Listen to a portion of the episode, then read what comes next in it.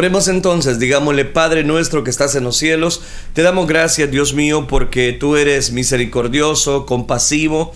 Gracias porque eres todo amor con nuestras vidas. Bendice cada una de las personas que están conectados a este Facebook Live a través de las plataformas, cualquiera que sea ella. Dios mío, suplicamos que tú tomes control aún de las situaciones difíciles que están avecinándose. Muchos quizás eh, están enfrentando desde un hospital y la señal está llegando a través de su celular, nos están viendo. Dios mío, lleva unas palabras de edificación. Aquellos que sienten que ya no pueden ante su batalla, la batalla que están enfrentando, que a través del consejo, del estudio de tu palabra, tú los auxilies, tú les guíes, tú les fortalezcas, tú les llenes de una manera poderosa como solamente tú lo puedes hacer. Dios mío, ahora llena nuestros corazones, da bendición, Señor abundante, llena nuestras vasijas para la suficiente necesidad que nosotros estamos atravesando. Dios mío, todo esto lo pedimos en el nombre de tu Hijo amado, porque desde ya te damos las gracias. Gracias Cristo Jesús. Amén Señor y amén. Bien, continuamos desarrollando la serie Venciendo batallas emocionales. Hemos dado seguimiento a cada una de estas formas que Dios nos muestra a la luz de su palabra de cómo las personas enfrentan diferentes batallas. Ya hemos hablado de la preocupación, hemos eh, hablado también de la soledad, Hemos hablado de esas señales que se prevén a la hora de poder ejercer control sobre esas inseguridades que la vida nos presenta.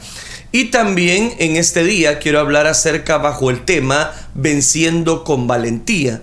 La importancia de vencer con valentía. De eso vamos a estar hablando.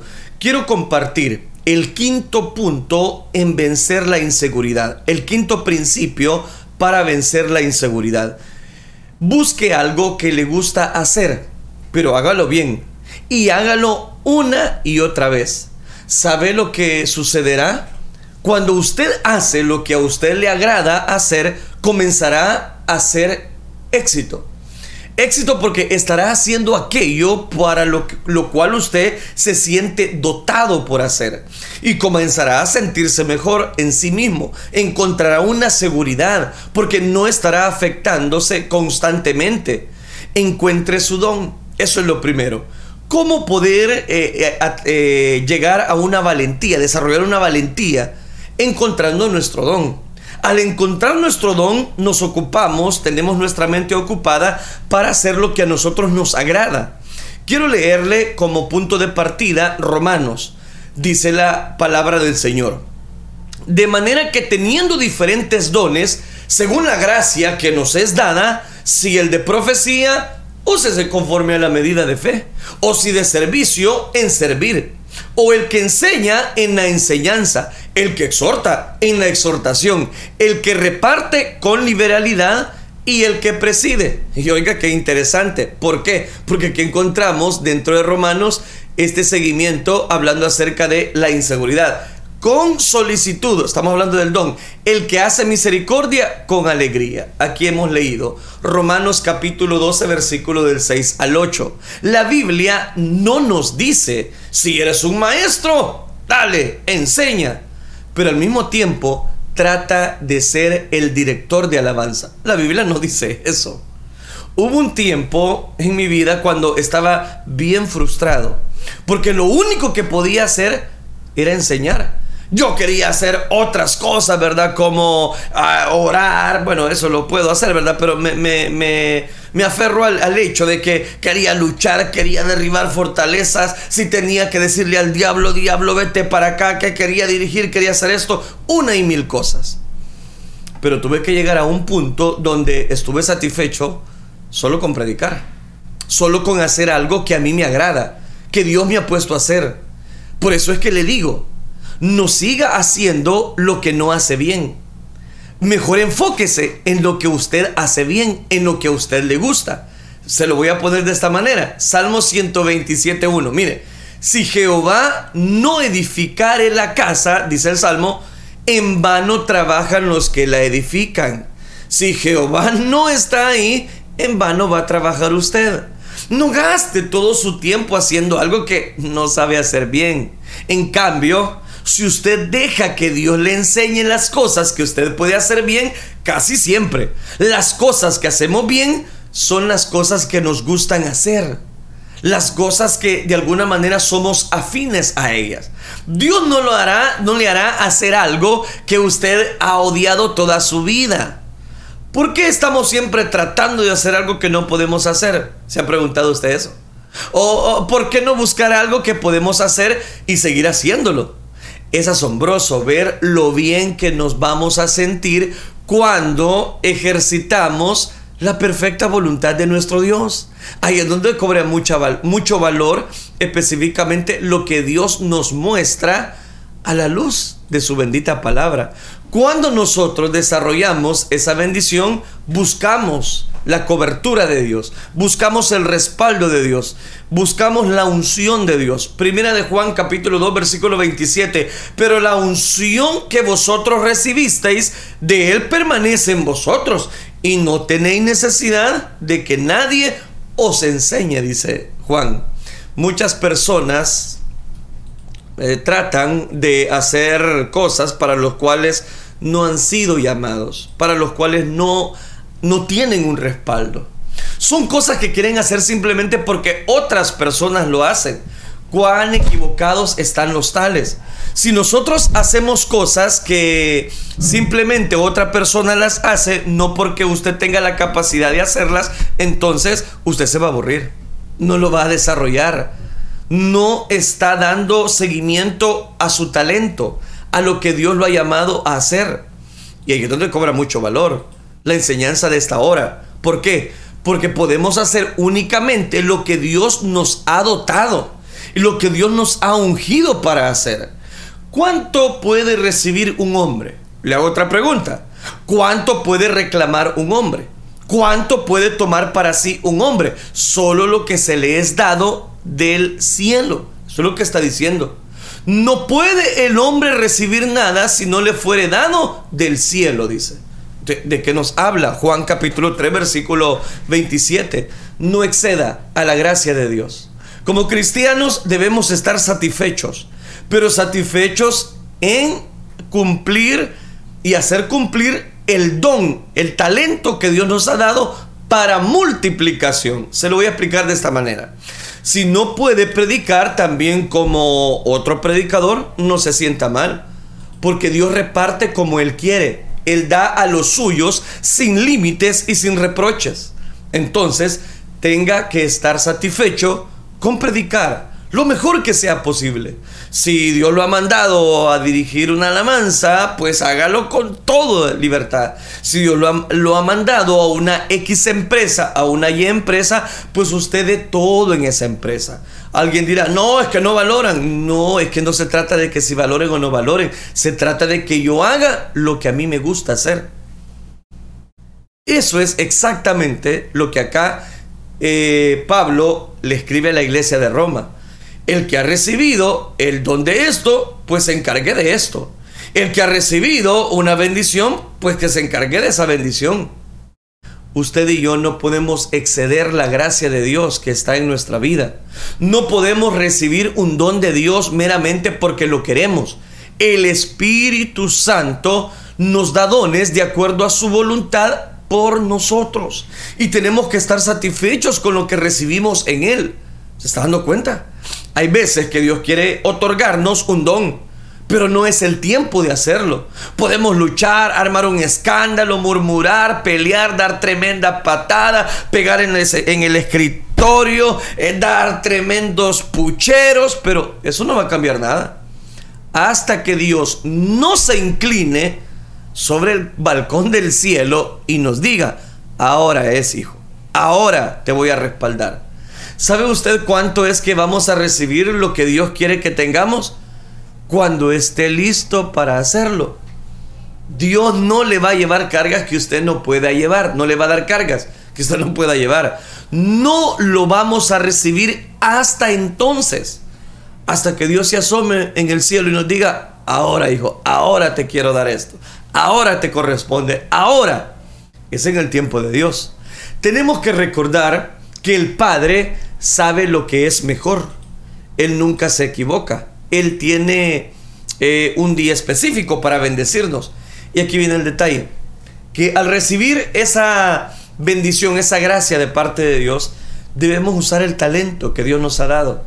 Por eso es que leía como texto base Romanos capítulo 12, versículo del 6 al 8. De manera que, teniendo diferentes dones, según la gracia, oiga, según la gracia que Dios nos da. ¿Y cómo es eso? Bueno, veamos algunos elementos que considero muy puntuales. Según la gracia que nos da, si el de profecía, úsese conforme a la medida de la fe. O si de servicio, en servir o el que enseña en la enseñanza, el que exhorta, por supuesto en exhortación, el que reparte con liberalidad, el que preside con solicitud, el que hace misericordia con alegría. No gaste su tiempo, este es el punto, tratando de descifrar cuál es su don, porque otros cometen ese grave error. Pasan toda la vida viendo cuál es su don. Use su tiempo haciendo las cosas para los cuales usted es bueno. Me acuerdo de un hermano que dirigiendo las alabanzas en una iglesia que nosotros estábamos visitando, él era una persona que le gustaba orar por las demás personas. Cuando terminé de predicar en esa iglesia donde fui invitado, él eh, salió corriendo cuando se terminó el culto y me gritó, hermano Melvin, hermano Melvin, venga. Cuando terminó de predicar, terminó, terminó el culto, Ven, venga acá, venga acá, me dijo. Y comenzó a orar por mí. No me dijo más palabras. Cuando ya llegó donde sobre mí, cierre sus ojos y empezó a orar por su servidor. Entonces comenzó a hablarme. Eso fue maravilloso, fue estupendo. Porque en ese momento yo sentí literalmente que la mano, la misericordia, la bondad de Dios llegó, llegaba a mi vida y continuó alentando mi espíritu. Cuando era tiempo de irme, me sentí que Él terminó la oración formidable. Me sentí pero fortalecido en el Señor, como si estuviera flotando sobre una nube. A veces el trabajo fuerte que nosotros realizamos de predicar la palabra, de preparar algún momento, una intimidad con Dios, una consejería, muchas veces se llega a desarrollar el tema del cansancio. Pero son esos momentos cuando se acerca alguien con el don del Espíritu Santo y nos anima, nos fortalece, nos llena esa oración nutriente. No importa lo cansado que uno se sienta, uno puede comenzar de nuevo a través de esa oración. Pero ¿qué es lo que el enemigo le dice a usted? Ah, le dice, mira, ves como otras personas reciben y tú no recibes. Satanás no le va a decir a esa persona que eh, el Espíritu Santo, que la exhortación, o. No, no, no, el Espíritu Santo, el Espíritu Santo lo que va a llevar es a llenarle. Pero Satanás no va a llenarle. Satanás lo que va a hacer es poner pretexto, duda en cuanto a que usted no va a poder vencer esa batalla. La Biblia no nos dice que si nuestro don es exhortador o de exhortar o de bendecir, entonces debemos hacer esto. No, no. Si nuestro don es enseñar, entonces debemos enseñar, dice Pablo, acá en Romanos. Si nos vamos a entregar al servicio, entonces, entonces debemos servir a los demás. Si vamos a ayudar a otros, entonces es hora de ayudar. El que hace misericordia, dice Pablo, con, el, con, con ese versículo finalizaba el texto base. Con esa misericordia hará también el que alegría, dice. Romanos 12:8.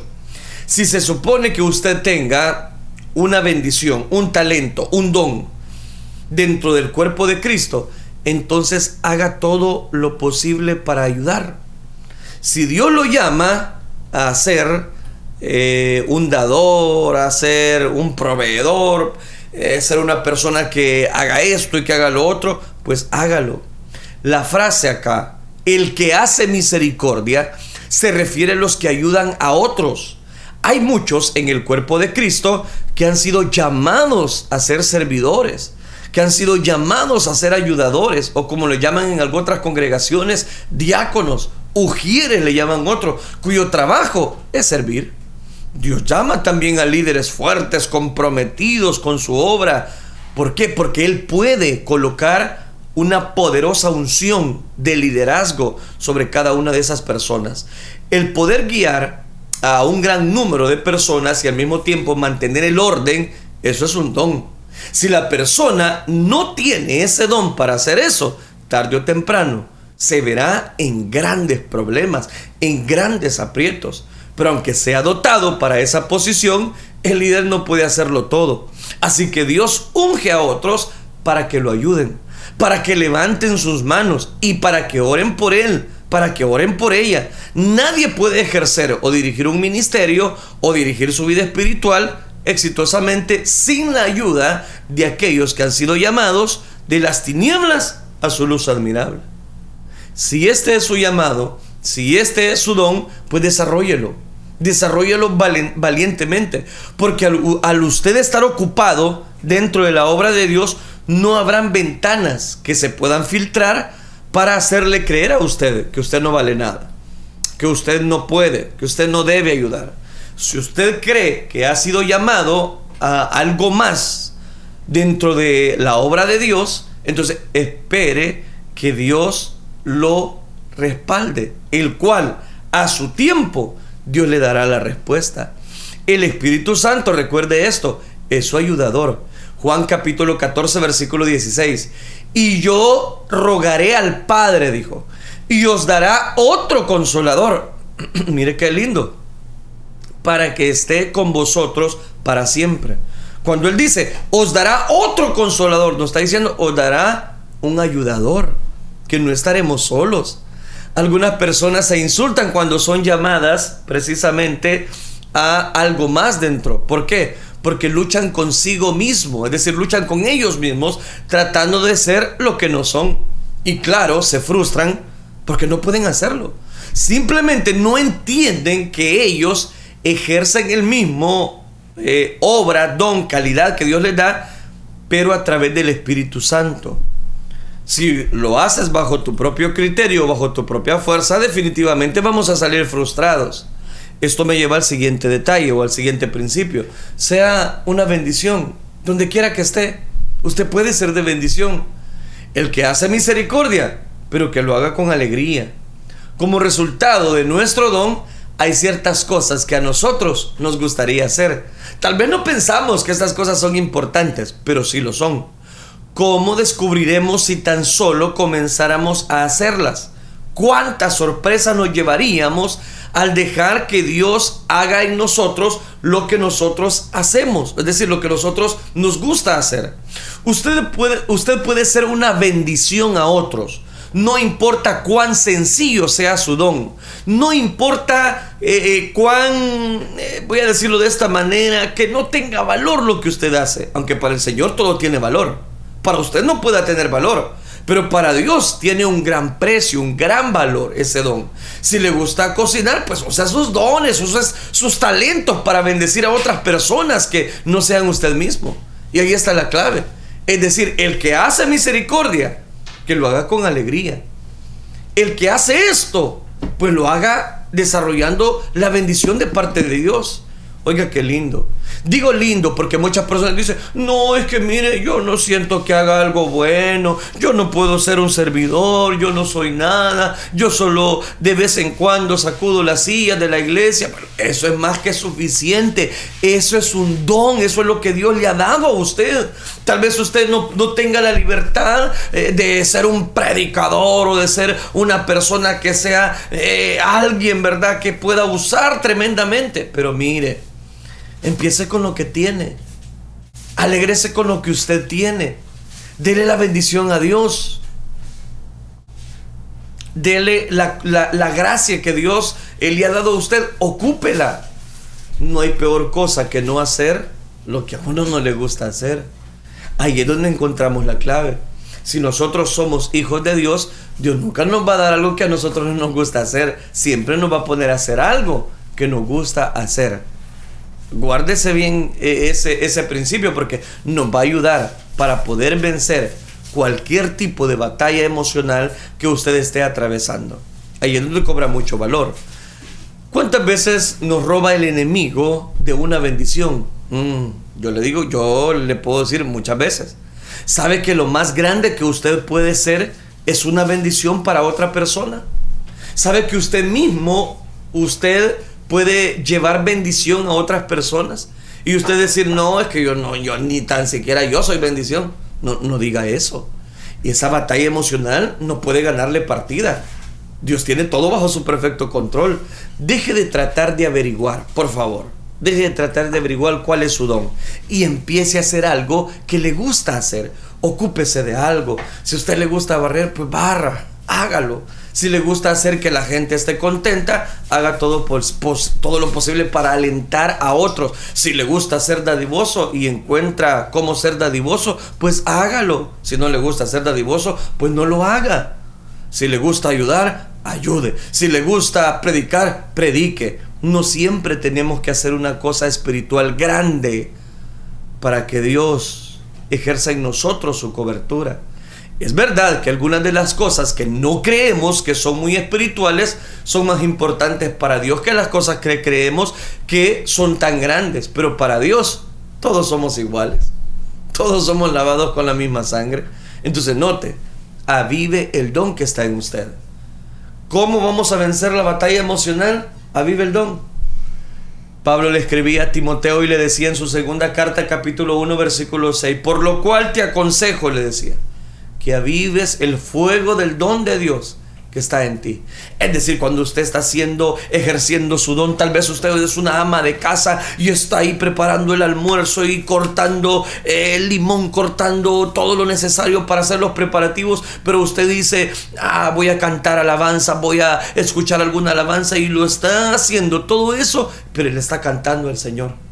Usted se siente satisfecho, satisfecha por lo que está haciendo, pero si usted no le gusta cocinar, por muchas alabanzas que usted ponga, lo va a hacer todo a regañadientas. Y tan feo se siente eso, ¿verdad? Muchas veces buscamos una gran experiencia espiritual. Nos vamos a la cama en la noche y el diablo nos dice, pues hoy mm, mm, no hiciste nada que valió la pena. Hoy sí que te pasaste. Y viene el, el enemigo a querernos robar la paz. Pero si tocamos la vida de otra persona, si hacemos que otra persona sea feliz, hermanos, ya nos ganamos la sonrisa, el don de esa otra persona. Hicimos algo de valor. Esa habilidad es un don de Dios. El gran apóstol Pablo le dice a Timoteo que avive el fuego que estaba dentro de él. Significa que se pudo haber apagado en algún momento. Y por eso él le dice, ¡Hey! ¡Avive el fuego! Disfrute lo que haga. Disfrute lo que hace, disfrute su trabajo. Ay, no, pero que estos viejos no valoran esto. Y empieza. No, hombre. La batalla le está ganando.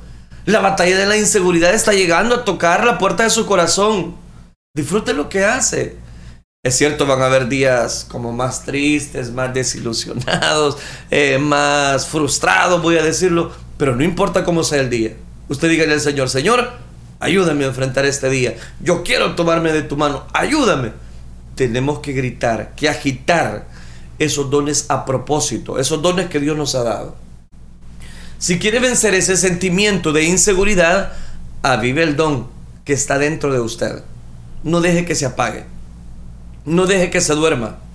Debe de estar ocupado haciendo lo que usted puede con lo que Dios le ha dado. Le pregunto, ¿Qué le ha dado Dios a usted? A Moisés, Moisés tenía una vara y esa vara fue suficiente para que él hiciera todo lo que Dios le mandó hacer. A David le proveyó una onda, cinco piedras lisas del arroyo suficientes para matar a su gigante, al gigante Goliat. Moisés tenía la vara, David tenía la onda. ¿Qué tienes tú? ¿Qué tenemos nosotros? Como para enfrentar la batalla de la inseguridad no se encierre. Mejor practique el don que Dios le ha dado. ¿Y que me ha dado Dios? A mí no me ha dado nada, ¿ves? Si yo soy una ama de casa, yo ni, ni trabajo encuentro, dice él. No, no, no, yo ya no puedo. Ya te ganó la batalla. Levántate en el amor de Dios. Haga lo que a usted le gusta hacer. ¿Qué le gusta hacer? ¿Chapodar? Pues bueno, voy a comprar un corbito y vamos a andar chapodando. Me gusta sembrar. Ya viene el invierno, voy a sembrar. Haga una cosa a la vez. Hágalo, hágalo y se va a sorprender de todo lo que usted puede lograr. Al hablar acerca de ese, de ese, de ese don, de ese galardón, por decirlo así, que Dios nos da, viene el segundo elemento, viene el sexto principio. Tenga la valentía de ser diferente. Todas personas ejercen un don, bueno o malo, a regañadientas o porque le pagan, no ejercen un don, ejercen un trabajo. De una u otra manera, pues ni modo, eh, tienen, tenemos, que, tenemos hambre y hay que hacer, ejercer ese don. Aquí viene la gran diferencia para enfrentar eh, la batalla de la inseguridad. Tenga la valentía de ser diferente.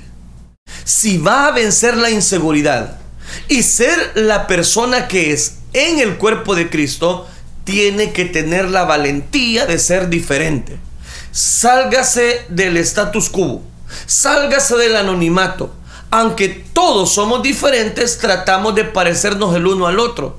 Ya le hablé de que no hay que imitar. Hay personas que imitan la voz de otros. No, no, no, sea, no, no imite a otro. Ya le hablé de eso. Pero ahora quiero hablarle de lo que causa la infelicidad. No sea como todo el mundo. No, pero es que todo el mundo lo hace. Es lo que los abuelos decían. Ay, porque tu amiguito se fue al barranco, vos te vas a ir al barranco, le decían. Algo de eso quiero hablarle. Pero veamos lo que dice la Biblia mejor. Gálatas 1.10. Pues, busco ahora el favor de los hombres o el favor de Dios, pregunta Gálatas. ¿Qué vas a hacer? ¿Buscar el favor de los hombres o el de Dios? Y oiga esta.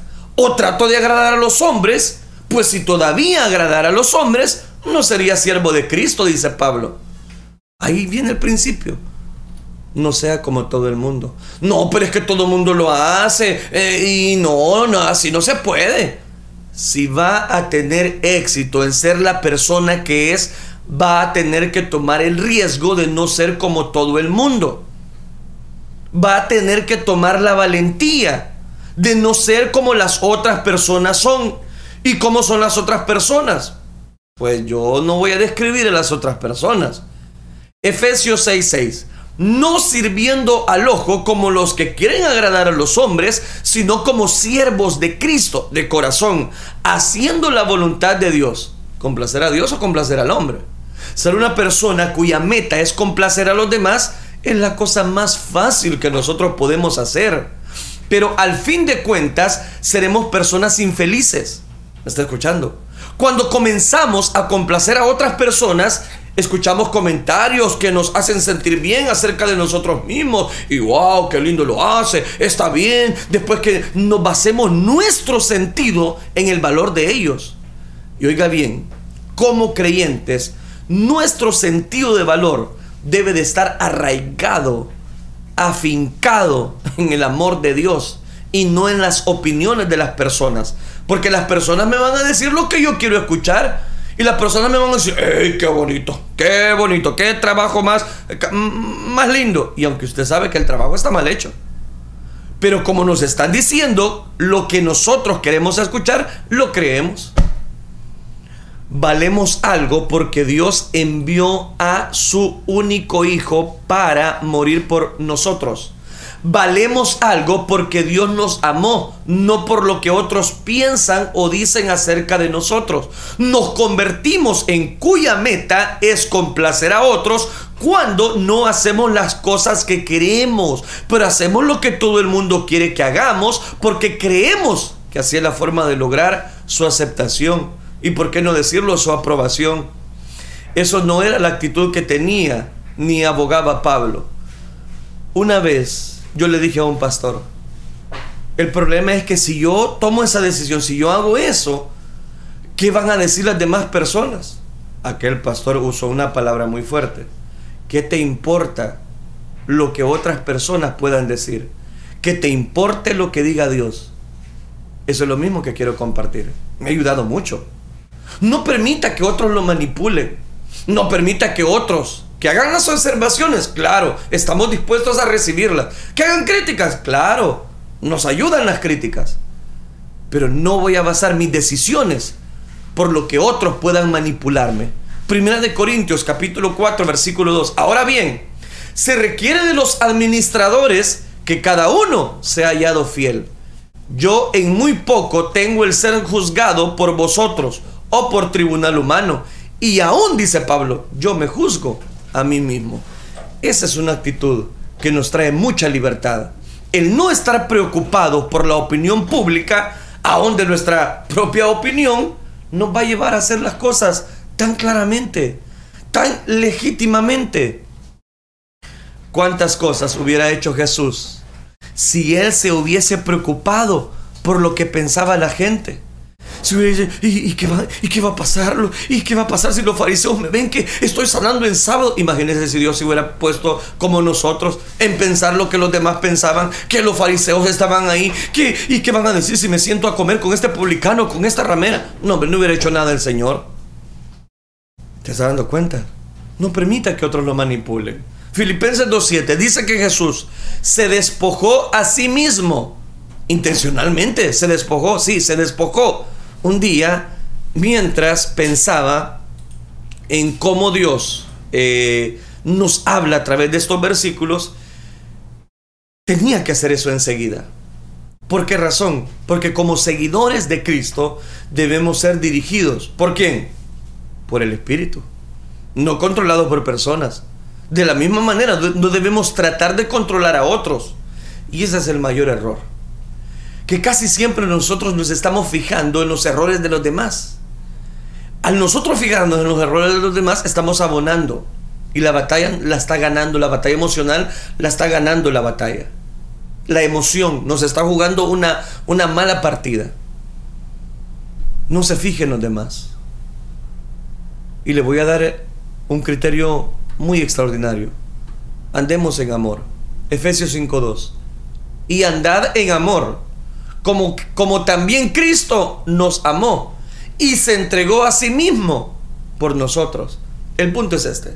Si sabemos que estamos haciendo lo mejor posible, no debemos dejar que la opinión de otros nos moleste. Aún así, debemos andar en amor. No podemos hacer lo que queremos en el momento que queremos. No podemos decir al que no le guste. No podemos quizás eh, anteponernos eh, en el problema pero el amor no se comporta de esa manera. ¿Qué estoy diciendo? Que debemos permitir que el Espíritu Santo sea el que nos guíe. Seamos transformados y no nos conformemos a lo que ya hemos hecho, a lo que ya tenemos, sino que ese talento, ese don, es el que Dios quiere multiplicar. Romanos 12.2. No os conforméis a este siglo sino transformaos por medio de la renovación de vuestro entendimiento, para que probéis el que, Pablo, cuál sea la buena voluntad de Dios, agradable y perfecta. El mundo está tratando continuamente de conformarnos a su imagen. Cuando digo el mundo me refiero a las personas que conocemos y con las cuales lidiamos a diario. Pueden ser familiares, amigos, vecinos y también personas afines de la iglesia. La palabra conformar significa ser similar en forma o carácter, cumplir con algo, comportarse de acuerdo a, a los modos, a las costumbres predominantes. Las personas siempre tratarán de encajarnos en sus moldes. En parte porque ellos están habituados así. Les hace sentirse mejor. Si logran que otra persona haga lo mismo que ellos están haciendo, los hace sentir mejor. Muy poca gente tiene la habilidad de ser lo que son y dejar que otros sean lo que quieren ser. ¿Se imagina qué lindo sería el mundo si todos fuésemos así? Cada persona estaría segura de quién es y dejaría que otros fueran como son no tratarían de ser clones uno del otro, hoy que está tan de moda esa palabra.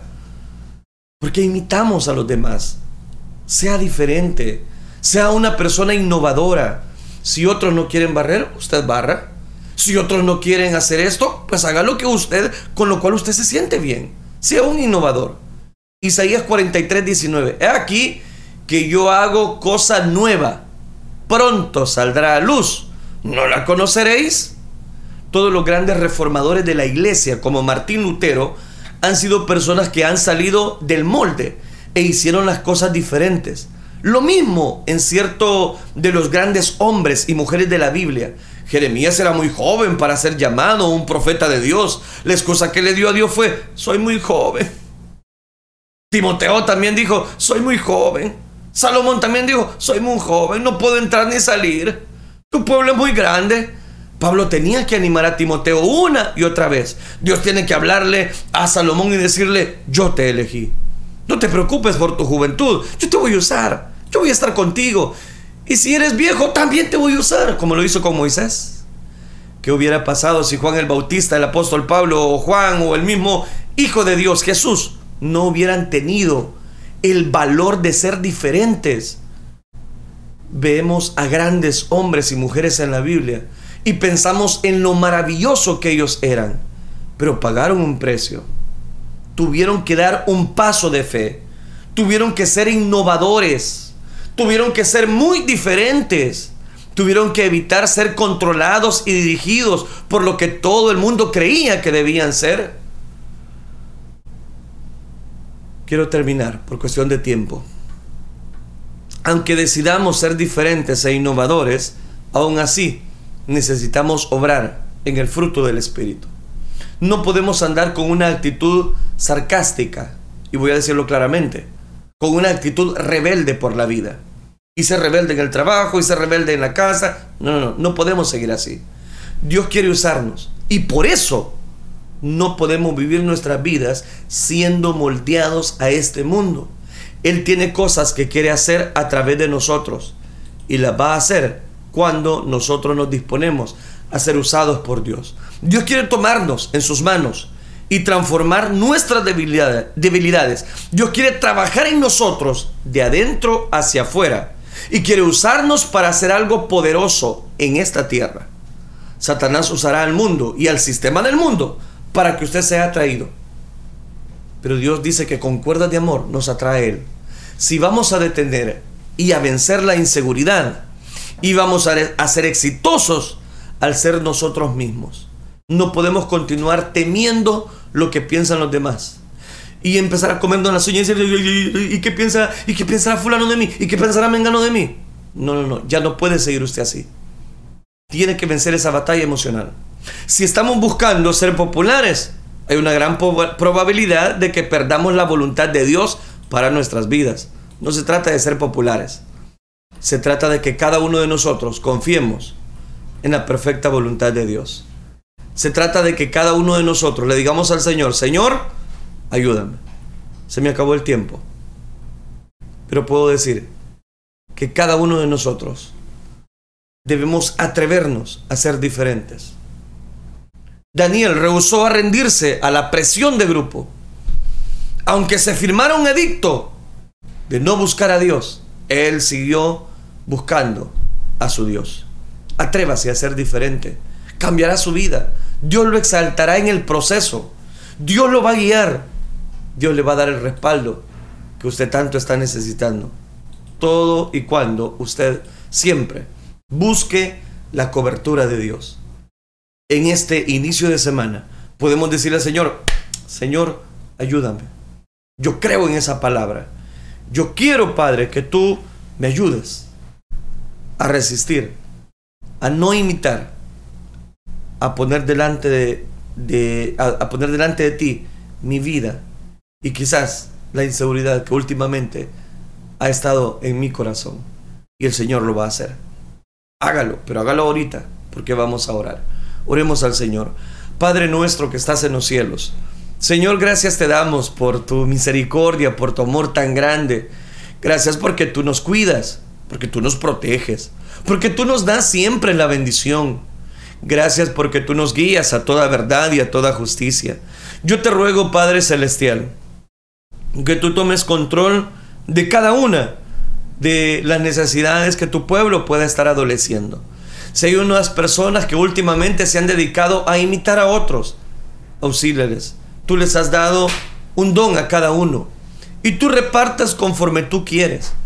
Ayúdanos a explotar ese don, pero no a imitar a otros, sino a buscar tu gracia, tu misericordia, a buscar siempre, Señor, tu socorro, porque al fin y al cabo tú nos guías a toda verdad.